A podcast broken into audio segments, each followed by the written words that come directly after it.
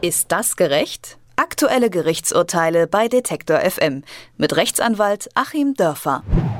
Wie viel ist ein gebrochenes Bein, eine schwere Depression oder vielleicht sogar ein ganzes Leben wert? Diese Frage ist schwer bis unmöglich zu beantworten. Vor Gerichten wird sie aber trotzdem immer wieder verhandelt. Nämlich dann, wenn es darum geht, dass Schmerzensgeld gezahlt werden soll, zum Beispiel nach Verkehrsunfällen oder auch sexuellen Übergriffen.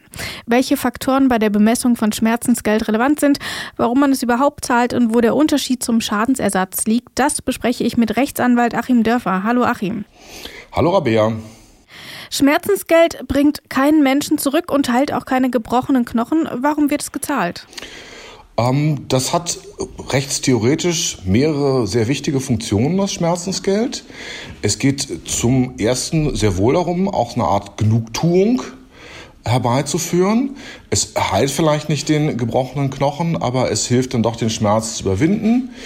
Es hilft dem Opfer, das Gefühl zu geben, dass sein Leiden anerkannt wird.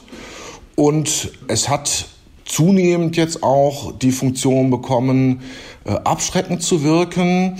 Mm, wir hatten das im Bereich der Persönlichkeitsschäden, hat sich das herausgebildet, als auf einmal die Schmerzensgelder für so Caroline von Monaco-Fälle in die Höhe schossen. Da haben dann einige Medienanwälte tatsächlich Rechtsgeschichte geschrieben, weil es eben darum auch, äh, dabei auch dann darum ging, ähm, Gewinne abzuschöpfen und tatsächlich auch abschreckend zu wirken. Man kann äh, gut diskutieren, ob irgendwie so eine Falschmeldung auf der Titelseite wirklich 300.000 Euro wert ist, aber wir können sie natürlich nur dann unterbinden, wenn wir 300.000 Euro abschöpfen, weil wenn wir so die alten Schmerzensgeldbeträge uns in dem Bereich ansehen. Ich hatte es bei einem Klassenkameraden im Gymnasium. Äh, seine Mutter hat sich suizidiert. Das war ganz furchtbar. Ich kann mich auch noch erinnern, als der Lehrer reinkam und ihn rausgerufen hat und die Bildzeitung hat ganz entsetzlich darüber berichtet und da gab es dann 1000 Mark Schmerzensgeld für die Angehörigen. Sowas hält natürlich keinen ab, das nochmal zu tun. Bevor wir da genauer ins Detail gehen, will ich zunächst nochmal die Abgrenzung zum Schadensersatz ähm, vornehmen. Das ist auch so eine Art Wiedergutmachungsfunktion. Wo liegt genau der Unterschied? Der äh, Schadensersatz, da geht es um Dinge, die sich äh, finanziell sozusagen von vornherein finanziell äh, bemessen lassen oder die grundsätzlich materiell wieder gut zu machen sind. Beim Schmerzensgeld geht es äh, um sozusagen die innere Seite des Ganzen, um die seelische Seite des Ganzen und um immaterielle Fragen. Ich würde ähm, unter dieser Definition noch davon ausgehen, dass sich so ein Schadensersatz relativ oder verhältnismäßig leicht ermitteln lässt. Äh, da ist ein Blechschaden am Auto, der ist so und so viel wert. Man muss den ersetzen, so hast du hier, keine Ahnung, 500 Euro. Beim Schmerzensgeld ist das ein bisschen anders. Was ist denn da der wichtigste Faktor, diese entstandenen Schäden an Körper und Psyche irgendwie zu, ja, auszugleichen? Es ist tatsächlich noch ein bisschen schwieriger als beim materiellen Schadensersatz, aber ähm, bei beiden Bereichen haben wir die Gemeinsamkeit, dass wir irgendwo dann doch gesetzgeberisch, demokratisch äh, eingreifen müssen, normativ etwas festlegen müssen, also uns nicht an den Tatsachen in der physischen Welt orientieren, sondern wirklich eine Regelung da reinbringen müssen. Insbesondere, weil man ja im Prinzip sonst äh, uferlos äh, werden könnte. Wenn mir jemand einen äh, Blechschaden im Auto verursacht und ich kann dadurch ein Vorstellungsgespräch nur zu spät äh, wahrnehmen, ich kriege diesen Job nicht.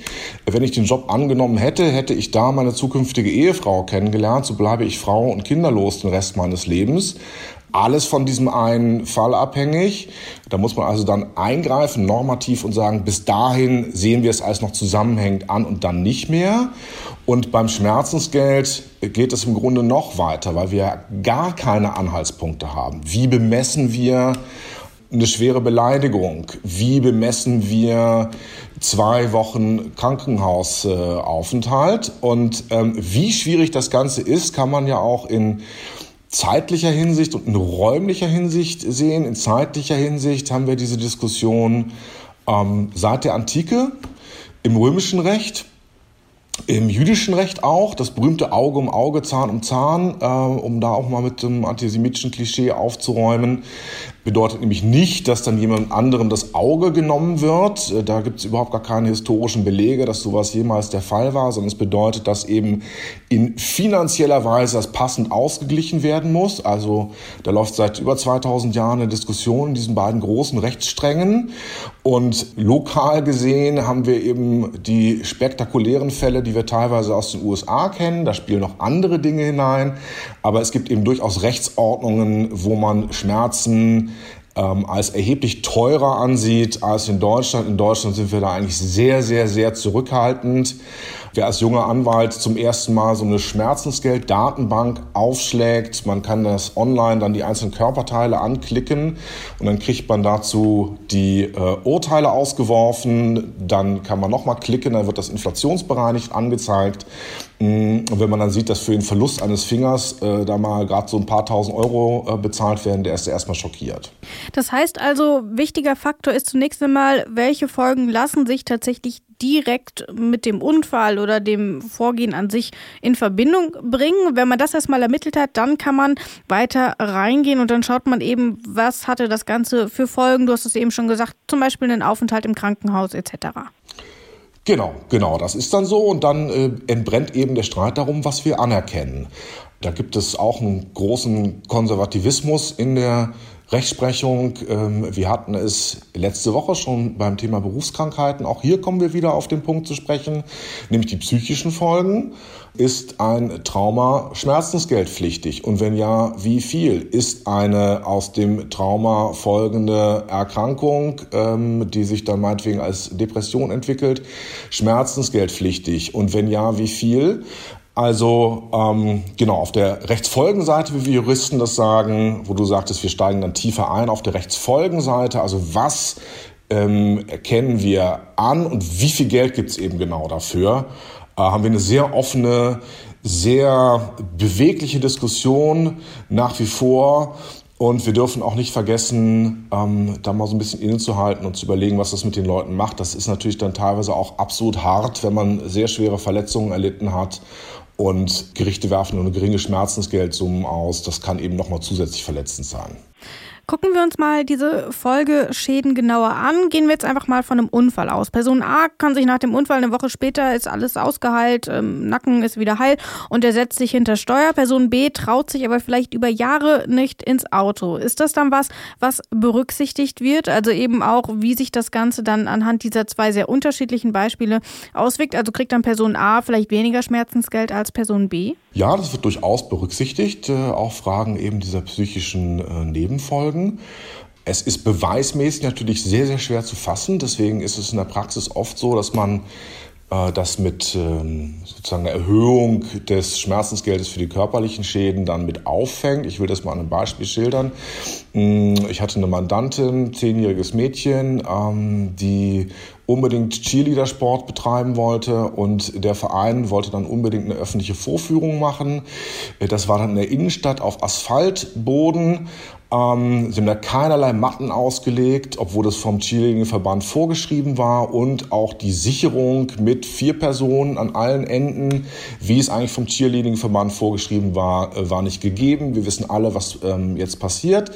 Ähm, das Mädchen als leichtestes und kleinstes wurde in so einer Wurffigur nach oben geworfen, ist auf den Kopf gefallen, ähm, Schädelverletzung.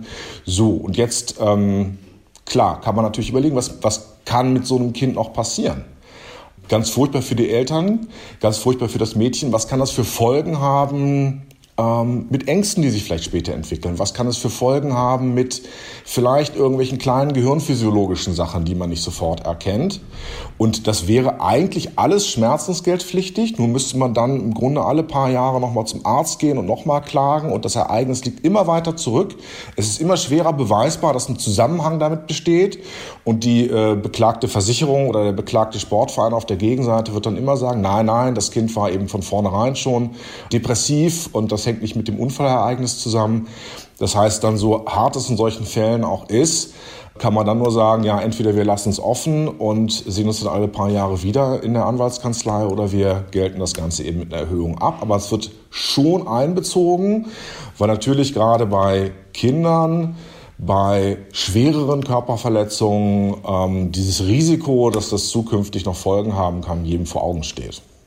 Nun will ich nochmal ähm, ein anderes Beispiel nehmen. Ähm, ich bleibe einfach nochmal beim Verkehrsunfall, weil das so eine alltägliche Situation ist, die man sich gut vorstellen kann. Und nun ist es ja so, man könnte ja argumentieren und sagen, der verursachende Autofahrer oder die Autofahrerin, die können ja nun letzten Endes nichts dafür, wie die Person, die da diesen Schaden erlitten hat, letzten Endes damit umgeht. Ist es dann überhaupt fair, die dafür überhaupt noch zur Kasse zu beten? Ist das ein Argument, wo du sagen kannst, ja, kann man irgendwie gelten lassen, da kann der tatsächlich nichts dafür? Ähm, sehr gute Frage, typische Juristenantwort, kommt drauf an. Ähm, die Juristen behelfen sich da mit so mehreren gedanklichen Werkzeugen.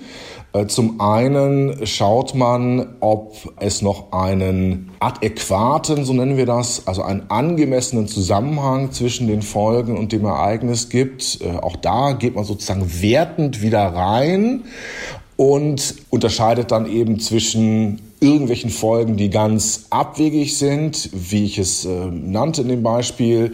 Da würde man schon sagen, wir sehen die Kinderlosigkeit zehn Jahre später nicht als typische Folge eines Verkehrsunfalls.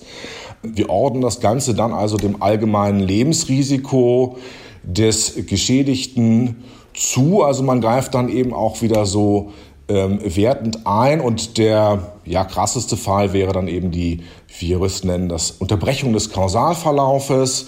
Wenn zum Beispiel jemand anderes dann als Schädiger noch hinzutritt, ähm, dann kann es auch sein, dass dann der Schmerzensgeld, äh, die Schmerzensgeldverpflichtung und der Schadensersatz, die Schadensersatzverpflichtung auf diese andere Person übergeht. Also Beispiel Verkehrsunfall, eine ganz leichte, banale Verletzung, die sich ereignet und äh, der Geschädigte kommt ins Krankenhaus und da begeht der Arzt, Arzt einen gigantischen Behandlungsfehler.